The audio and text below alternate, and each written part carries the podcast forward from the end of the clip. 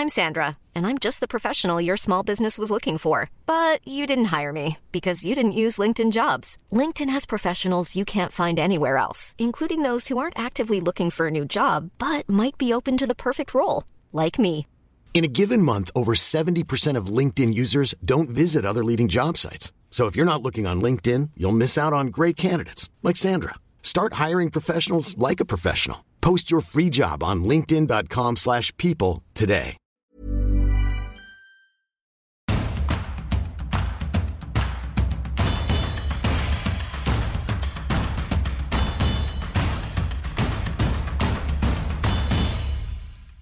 Salut à toutes et à tous, bienvenue dans Tour d'Europe, votre émission sur l'actualité du football euh, européen.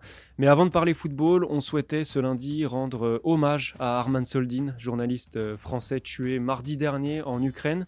Arman, Cyril l'avait accueilli dans Tour d'Europe à plusieurs reprises pour parler Première Ligue. Ça dit beaucoup de la polyvalence qui était la sienne.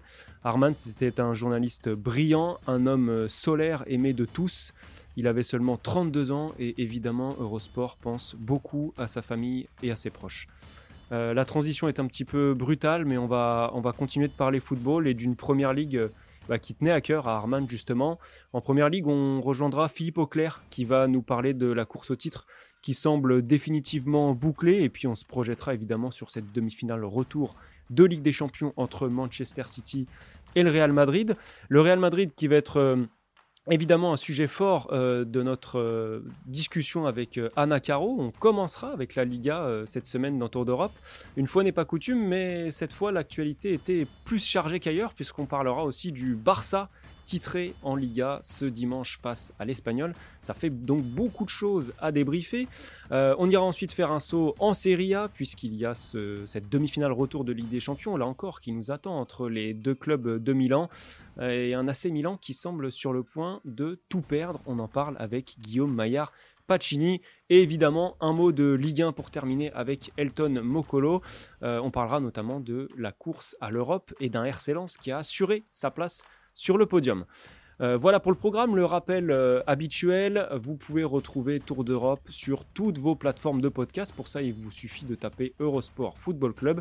Et puis, comme d'habitude, vous retrouverez les meilleurs moments de l'émission en vidéo sur eurosport.fr. Voilà, tout est prêt, on peut se lancer. On commence donc ce tour d'Europe par une grosse page Liga. L'actualité euh, était riche en Espagne ce week-end. Et pour évoquer cette actualité-là, eh ben, on est content d'accueillir Anna Caro, notre spécialiste du football espagnol, qui est avec nous en studio aujourd'hui. Salut Anna, comment ça va? Ça va très bien. Euh, J'ai cru savoir qu'avant de parler du Barça, euh, tu avais un petit mot à nous dire sur l'arbitrage du week-end en Liga. Oui, parce qu'on se plaint très souvent de l'arbitrage en Ligue 1. Et là, il fallait mettre en lumière quand même les gros problèmes d'arbitrage en, en Liga ce week-end. On a eu quasiment une erreur euh, grossière d'arbitrage par match, euh, avec des buts qui ont été validés alors qu'ils n'auraient pas dû l'être, des buts qui ont été invalidés alors qu'ils auraient dû l'être, Euh, ce qui est très très embêtant parce que ça va jouer à la fin euh, pour les clubs notamment qui, vont, qui, qui luttent encore pour le maintien. Euh, là, cette fois-ci, euh, pour les clubs qui luttent pour le maintien, je pense à Elche, je pense à Valencia. Ça s'est bien passé pour eux, alors qu'ils étaient souvent euh, pénalisés par l'arbitrage. Ils ont eu deux buts validés, alors que euh, on aurait pu les annuler, clairement, surtout celui de Elche.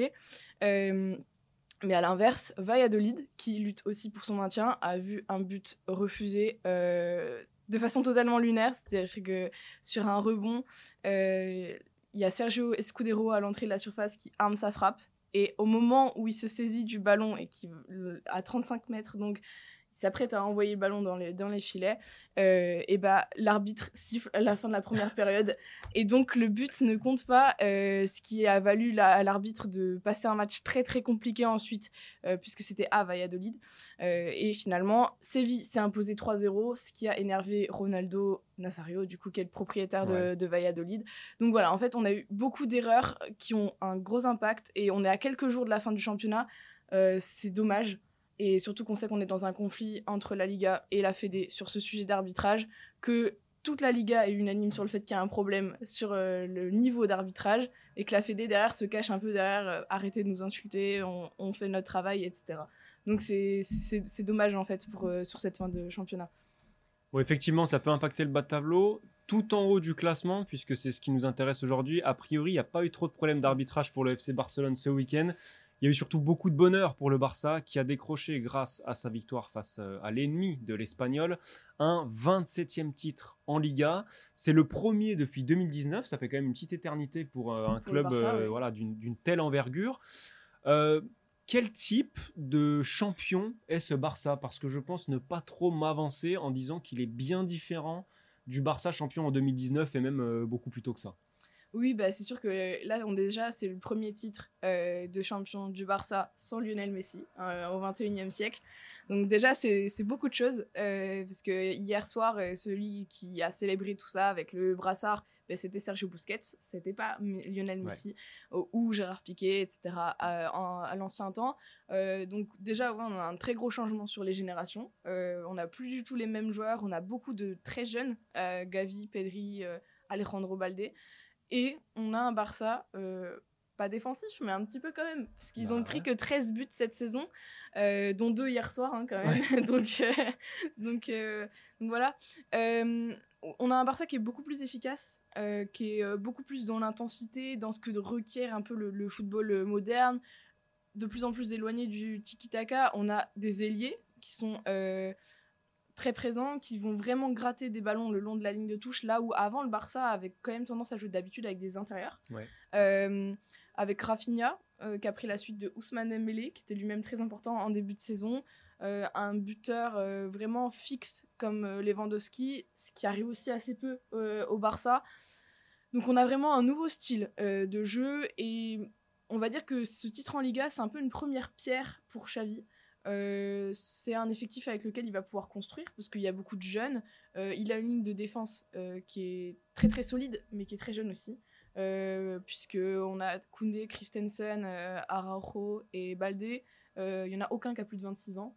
Donc donc voilà, c'est un peu l'avenir du Barça qui s'est créé avec ce titre. ils le doivent aussi beaucoup à, aux autres concurrents, en fait, qu'on va dire pas jouer le jeu jusqu'au bout, ou alors qu'on laissait beaucoup de points euh, s'égriner au fil des, mois et surtout après le mondial.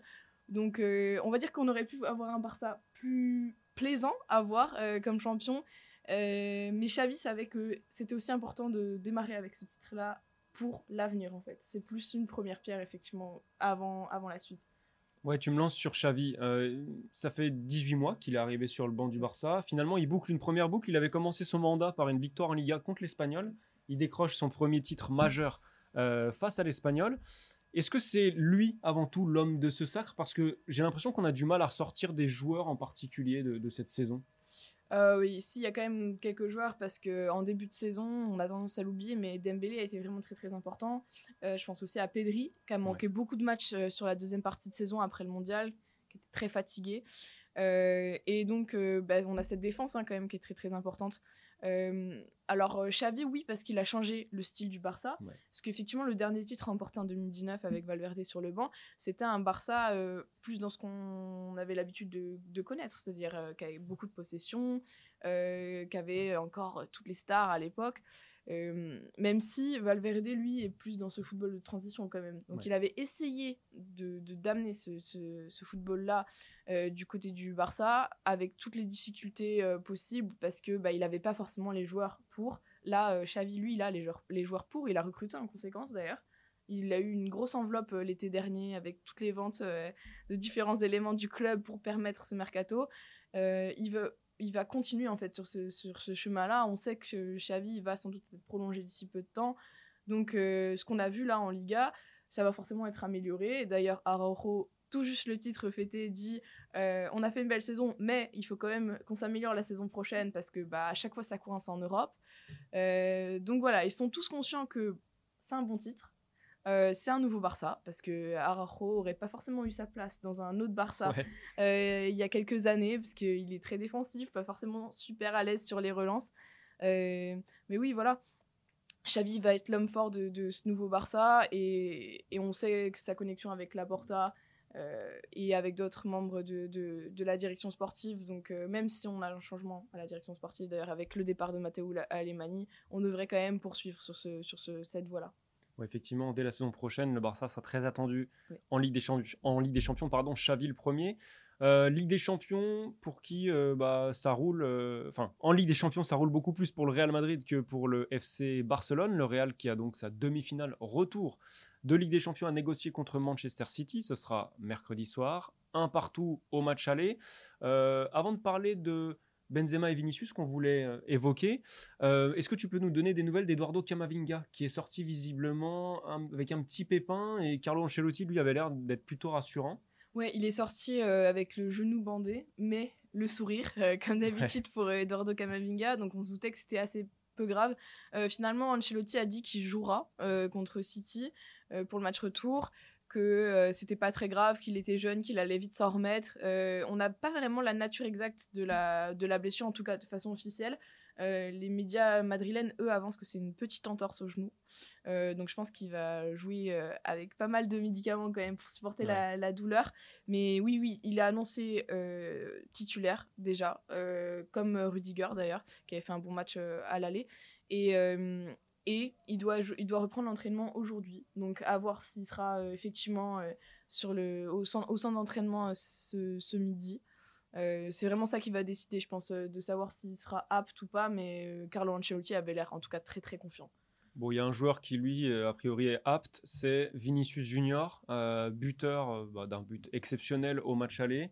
On a l'impression, même en lisant sa feuille de stats, 7 buts, 5 passes décisives en 11 matchs de Ligue des, Champions pardon, cette saison, que c'est lui, presque plus que Karim Benzema, le facteur X du Real en, en C1 cette saison. Cette saison, oui, clairement. Euh, la saison dernière, on, voyait que Benzema était vraiment l'homme qui faisait renverser les matchs, euh, avec Luka Modric d'ailleurs. Euh, mais là, Vinicius, lui, est beaucoup plus important parce que il arrive à créer beaucoup plus de danger. Alors, il le doit aussi beaucoup à ses coéquipiers, qui ont très bien compris qu'en fait, en eux-mêmes, ses coéquipiers, en faisant des appels contre appels, ils libèrent de l'espace pour Vinicius, qui derrière arrive à évidemment plonger, prendre de la vitesse et euh, accélérer le jeu. Et puis, bah, pourquoi pas des fois trouver Benzema dans la surface. Je pense que c'est aussi dû euh, à l'état physique de, Karim Benzema parce qu'il est moins en forme cette saison, on l'a vu. Euh, il choisit un peu ses matchs, on va dire. Enfin, Carlo Ancelotti choisit pour lui. Et, et donc, ben, Benzema est préservé pour ces matchs-là, mais il a un rôle beaucoup plus de finisseur dans la surface, ou même parfois euh, d'équilibre euh, au sein du, milieu de terrain. Parfois, il décroche pour venir faire le surnombre et donc permettre effectivement de, laisser le couloir à Vinicius. Je pense qu'il a compris intelligemment, hein, Karim Benzema, que il avait plus forcément les jambes d'antan et que si euh, le Real Madrid voulait faire un gros parcours, il fallait laisser euh, Vinicius, mais aussi du coup Rodrigo, qui est très très actif sur son aile droite aussi, euh, bah, amener les ballons dans la surface pour que lui, au bout, finisse. C'est assez intelligent et c'est au final, on se rend compte que les deux communiquent très bien, arrivent très bien à se partager un peu la fameuse vedette, etc. Euh, et Vinicius est même beaucoup plus euh, efficace en Ligue des Champions qu'il peut l'être en, qu'il peut l'être en, Liga. En Liga, euh, c'est dû à pas mal de choses. Les, on a beaucoup de blocs bas.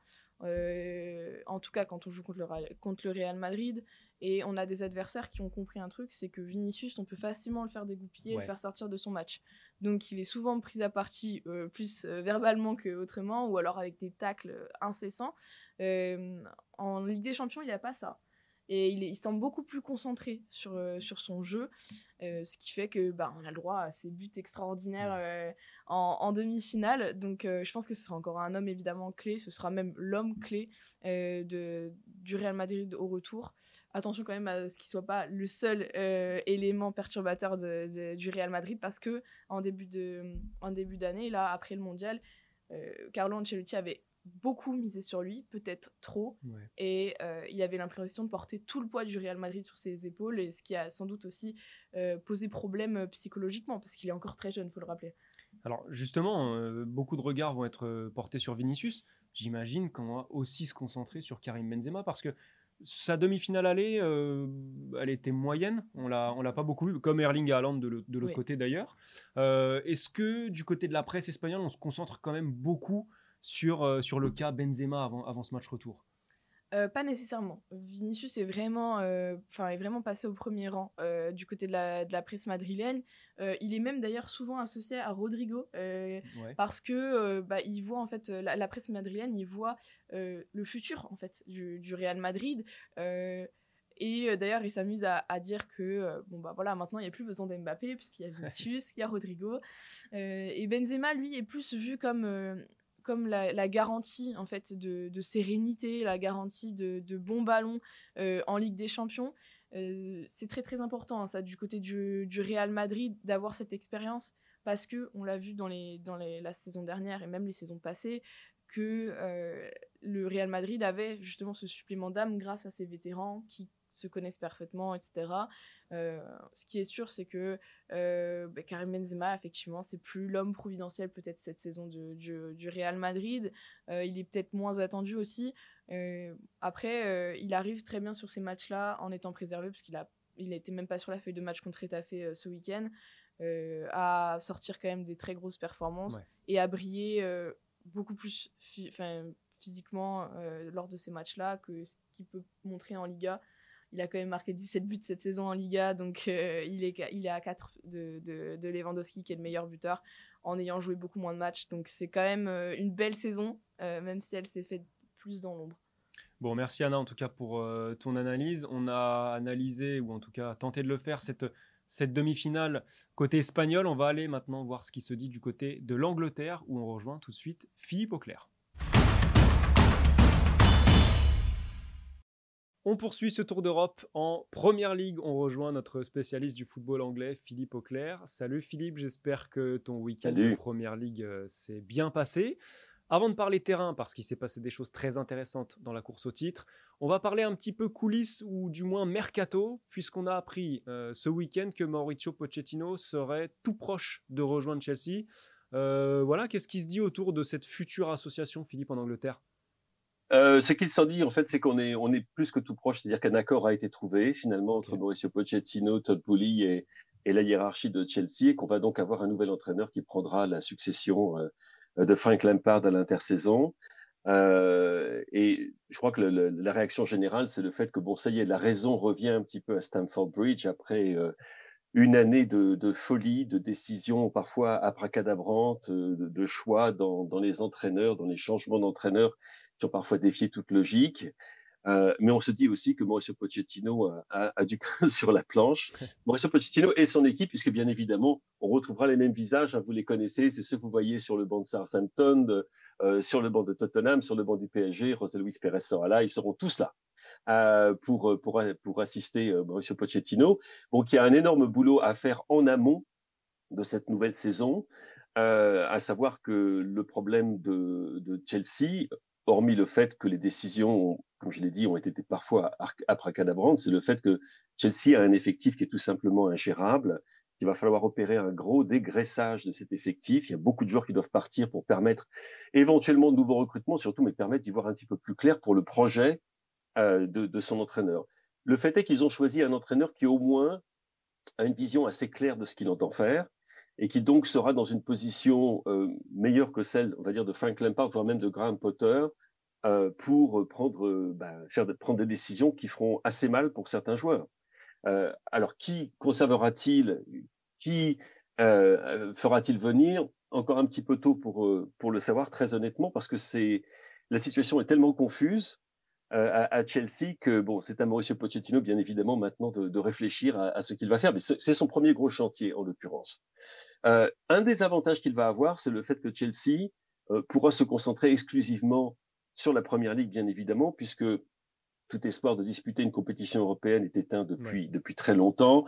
Il n'y aura pas euh, il n'y aura pas de, de, le risque de se voir euh, euh, omnubilé par une compétition européenne de, de seconde zone. Non, là, c'est tout pour le championnat, c'est tout pour la reconstruction de cette équipe et on peut espérer pour lui que sa direction se sera rendu compte de ses limites, se sera rendu compte également du fait que la patience est une vertu qui paye, parfois en football, qui paye souvent même, euh, et qu'on le laissera faire son travail euh, de la manière qui convient. Mais bon, du point de vue de Chelsea, je crois que c'est un soupir de soulagement de la part des, des supporters, même si accueillir un ancien de Tottenham, un petit peu difficile à avaler, puisque c'est quand même l'adversaire numéro un. Pour quiconque a suivi les, les derbies entre Chelsea et Tottenham, ce sont les derbies parmi les derbies les plus chauds du championnat d'Angleterre, mais c'est pas grave.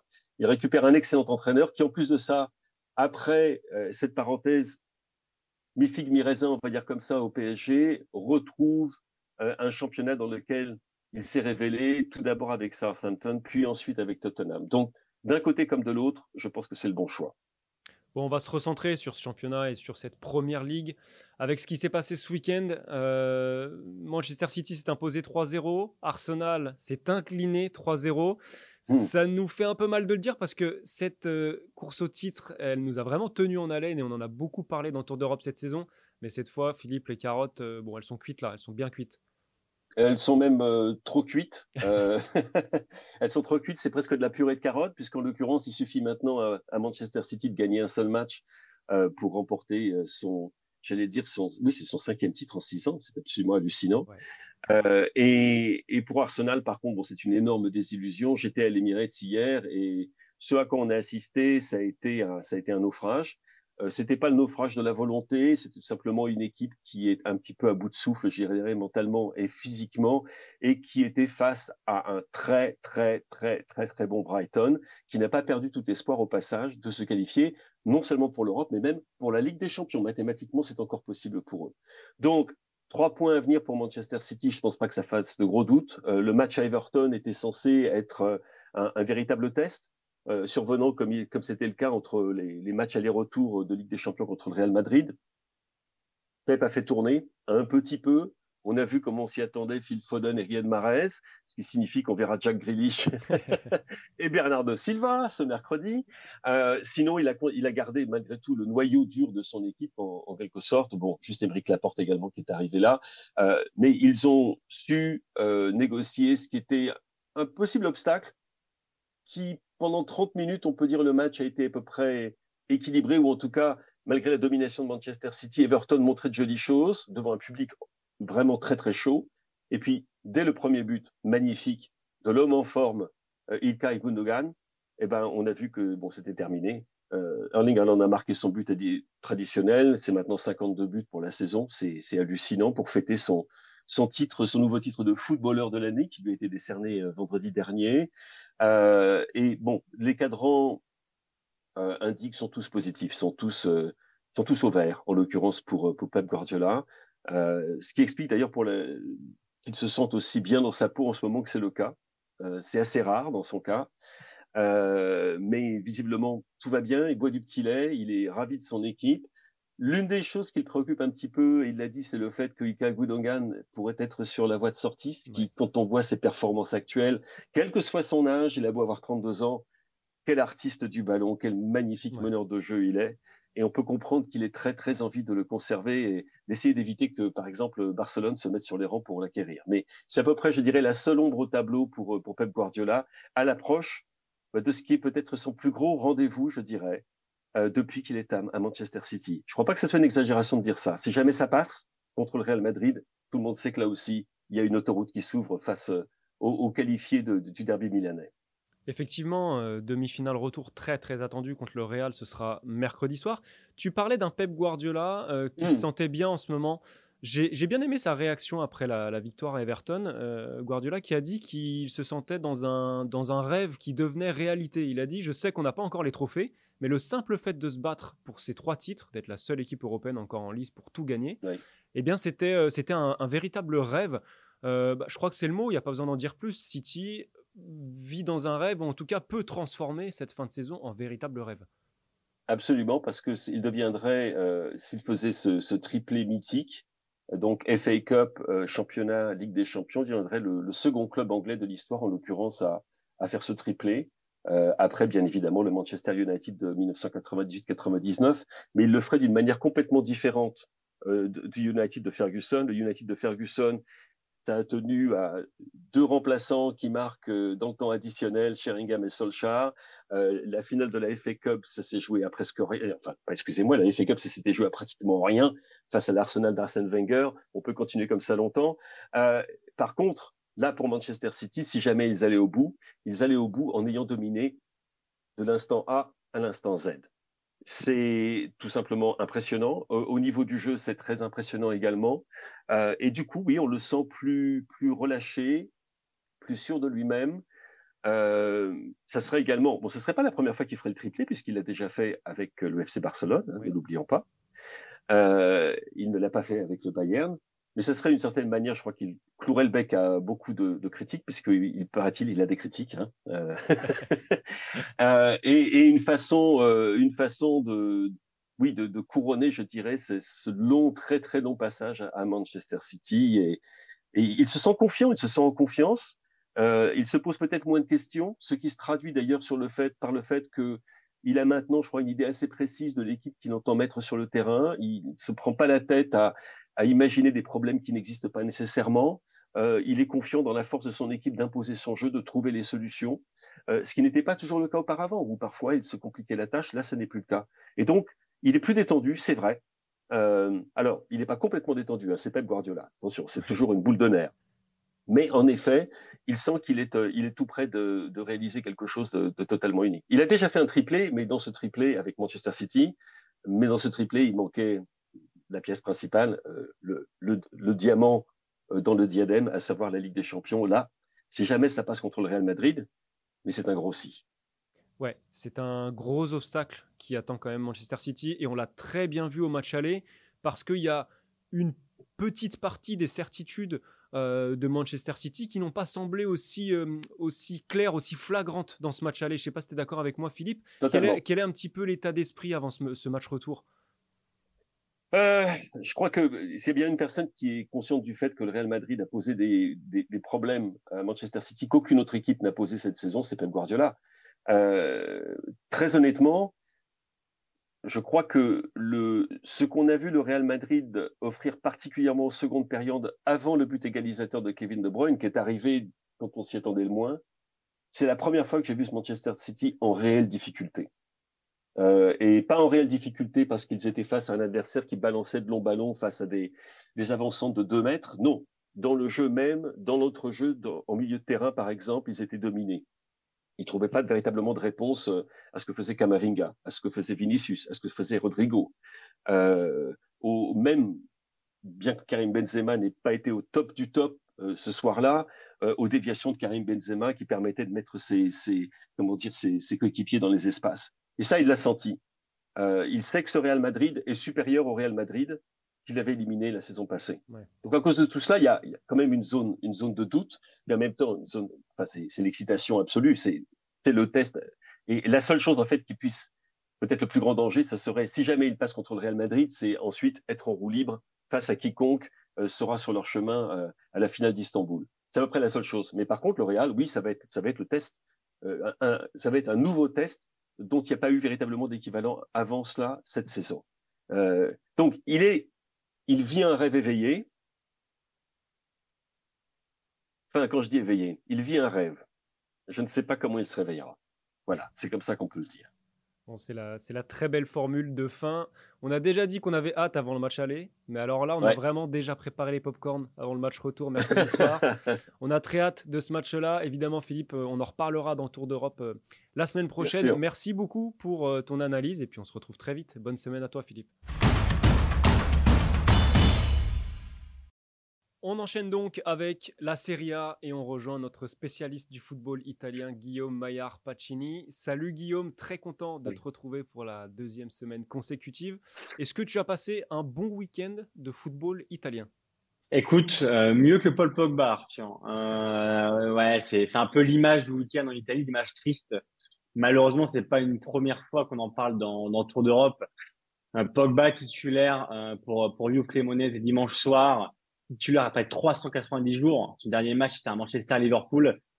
Euh, il montait en puissance. Allegri le faisait rentrer 5, 10, 15, 20 minutes. On avait vu une très bonne rentrée contre Séville en Ligue Europa. Et malheureusement, le drame. C'est un peu le mot qui revient euh, ce lundi, Arthur, en Italie, c'est drame. La, la une des journaux, c'est le drame partout. Parce que, honnêtement, euh, Pogba, qui après 24 minutes, tombe par terre, se blesse de manière musculaire, se prend la tête dans les mains, est quasiment en larmes. Évidemment, fin de saison pour lui. Euh, alors, on va attendre les examens pour savoir la nature exacte de sa blessure, mais, mais c'est vraiment un cauchemar. Et, Et vraiment, on envisage le pire pour Pogba. On le rappelle qu'il a 30 ans. Et on se demande comment, après une saison comme ça, il va parvenir à se relever parce qu'il, bah voilà, on l'a dit, il a quasiment jamais été titulaire. Il rentre par bout de match et on rappelle aussi sa très sportive. Donc, c'est vraiment une saison cauchemardesque pour Pogba. Et il y a une vraie question qui va se poser sur son avenir, savoir ce que lui veut faire, savoir ce que la You veut faire. Mais, voilà, première titularisation depuis 390 jours et, blessure au bout de 24 minutes. Ça a vraiment laissé une, stupeur générale au, au stadium hier. Et, ouais, c'est vraiment bah, comme une onde de choc quand même pour, euh, pour les frères de la Juve, pour la Juve elle-même, parce que Pogba revenait doucement. Et dans ce rush final, la Juve comptait sur lui. Malheureusement, euh, voilà, c'est la fin de saison pour Pogba, la fin de saison vraiment un cauchemar pour, euh, pour le Français. Effectivement, très difficile pour, pour Pogba, pour la Juve qui fera sans lui jeudi en Ligue Europa. Mais avant la Ligue Europa, il y aura la Ligue des Champions, évidemment, et cette demi-finale retour entre les deux Milan. À l'aller, ça a un peu tourné au cauchemar, euh, là aussi, mm. pour, euh, pour le Milan, rapidement mené 2-0. Ma première question, elle est assez directe. Guillaume, est-ce que en Italie, on considère cette demi-finale déjà pliée ou pas?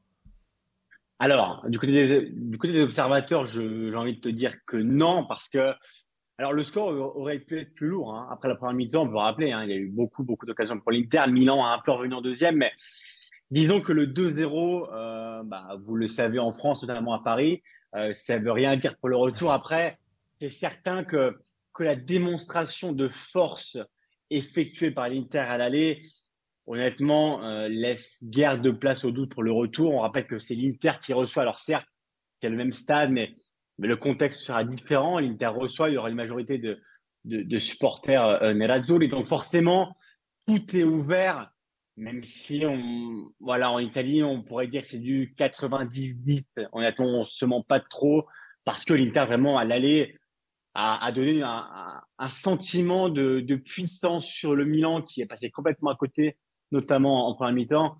Voilà, rien n'est impossible, rien n'est fini. Par contre, on sent vraiment que l'Inter a simplement à composter son billet, euh, euh, Arthur, pour le, pour le retour. On se pose forcément la question de Raphaël Leao. Euh, la question se posait déjà au match aller. Là, de nouveau, avant le retour, est-ce qu'il sera présent? Est-ce qu'il sera titulaire sur la feuille de match? Qu'est-ce que tu peux nous en dire, Guillaume? Écoute, à l'aller, ça avait été tendu, tu souviens, jusqu'à la dernière seconde. voilà, on, il y a eu un suspense. Alors, normalement, on est lundi.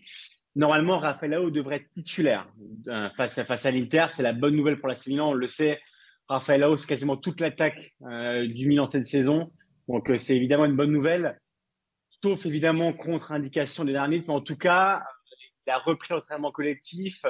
Il n'a pas fait le, match QC, enfin entraînement, la concentration entre les, deux petites équipes. Mais la tendance générale voudrait que Léo titulaire ce qui pourrait permettre à Milan, on va dire, d'espérer, euh, voilà, au moins, au moins croire en une remontée. Il suffit que tu marques assez rapidement, on ne sait pas, mais en tout cas, Léao, en ce moment, c'est Milan. Donc, le fait qu'il soit de retour, le, Portugais, pour, pour ce, pour ce, ce derby, euh, bah, qui sera très quand même compliqué quand même pour, pour la Milan, c'est évidemment une bonne nouvelle et on va dire que ça augmente un peu euh, l'espoir du côté des tifosi. On le rappelle, Arthur, au passage, que après la défaite contre Spezia samedi pour Milan, qui est au fond du trou, euh, il y a eu une, voilà, une confrontation des supporters qui, eux, les ultras poussent pour, pour ce retour parce que eux y croient. Donc, euh, c'est les premiers à, à pousser l'équipe euh, qui, moralement, n'est pas vraiment au top en ce moment.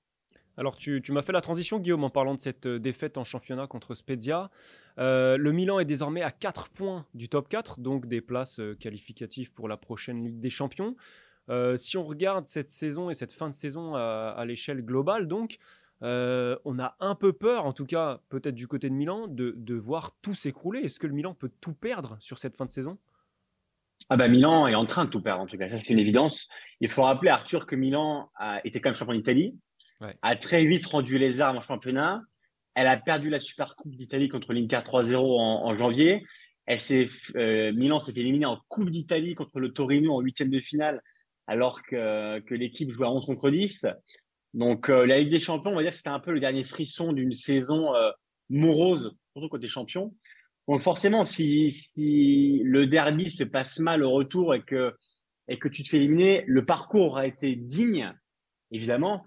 Après, forcément facilité par un, tableau qui s'est un peu ouvert. Le rappelle, Tottenham en huitième, Naples, alors Naples qui était évidemment euh, l'un des favoris pour la victoire finale, donc ça a été quand même une grosse victoire pour Milan, mais disons que si élimination il y a contre l'Inter, forcément, euh, tu vois aujourd'hui en Italie quand même on parle de possible bilan même pour Stefano Pioli l'entraîneur, pour Paolo Maldini aussi, le directeur sportif, qui sera un peu appelé au rapport euh, en, fin de saison. Donc Milan a déjà perdu beaucoup et, en tout cas en championnat, Milan commence à être loin du top 4. On le rappelle, qui est qualificatif à la prochaine C1.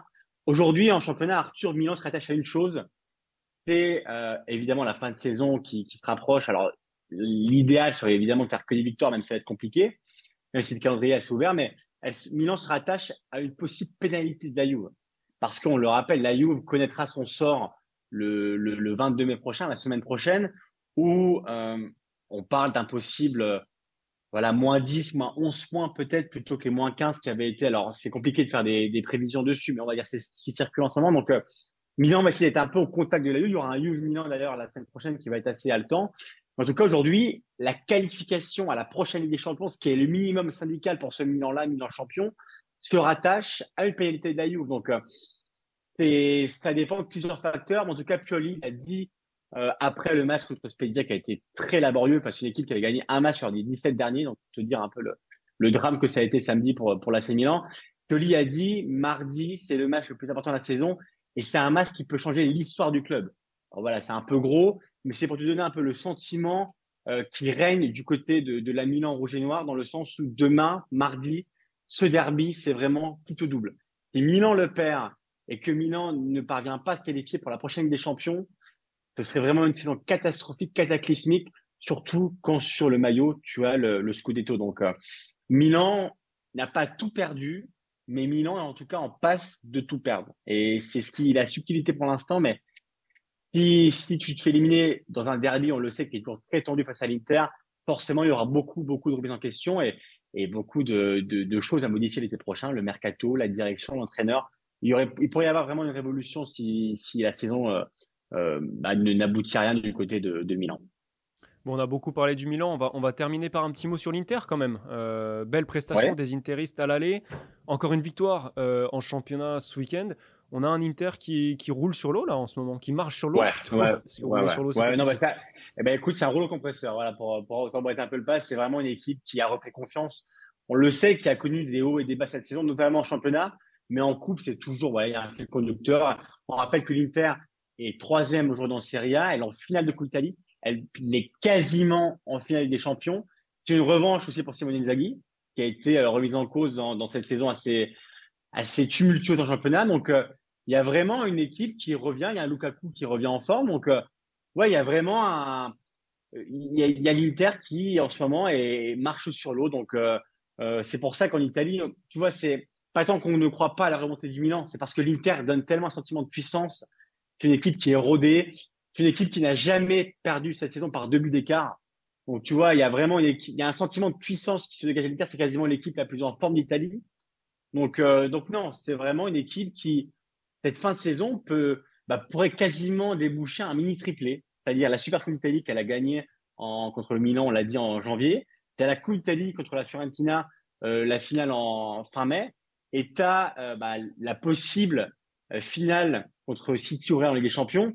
Donc, tu peux quasiment faire un mini triplé qui serait, alors pas historique, mais qui serait quasiment inattendu pour une équipe qui jamais n'aura envisagé de, de se qualifier à une possible finale de C1. Donc, vraiment, on a une équipe qui est rodée. Et c'est pour ça, si tu veux, Arthur, que moi, je crois peut être remontée, c'est parce que l'équipe de l'Inter, on l'a vu aller, c'est une équipe qui est rodée, qui a beaucoup d'expérience, euh, qui a une moyenne d'âge qui est assez élevée. Donc, euh, j'ai du mal à voir cette équipe s'écrouler euh, face à une équipe du Milan qui est vraiment dans une dynamique très compliquée. Donc euh, aujourd'hui, voilà, on a on a une équipe de l'Inter qui est en passe de se qualifier en finale parce qu'elle le mérite et parce que elle dégage en cette fin de saison un, sentiment de puissance physique, technique domine toutes ces équipes qui est vraiment euh, impressionnant. Donc voilà, l'Inter est en passe de, bah, de réaliser une très belle saison qui était totalement inattendue.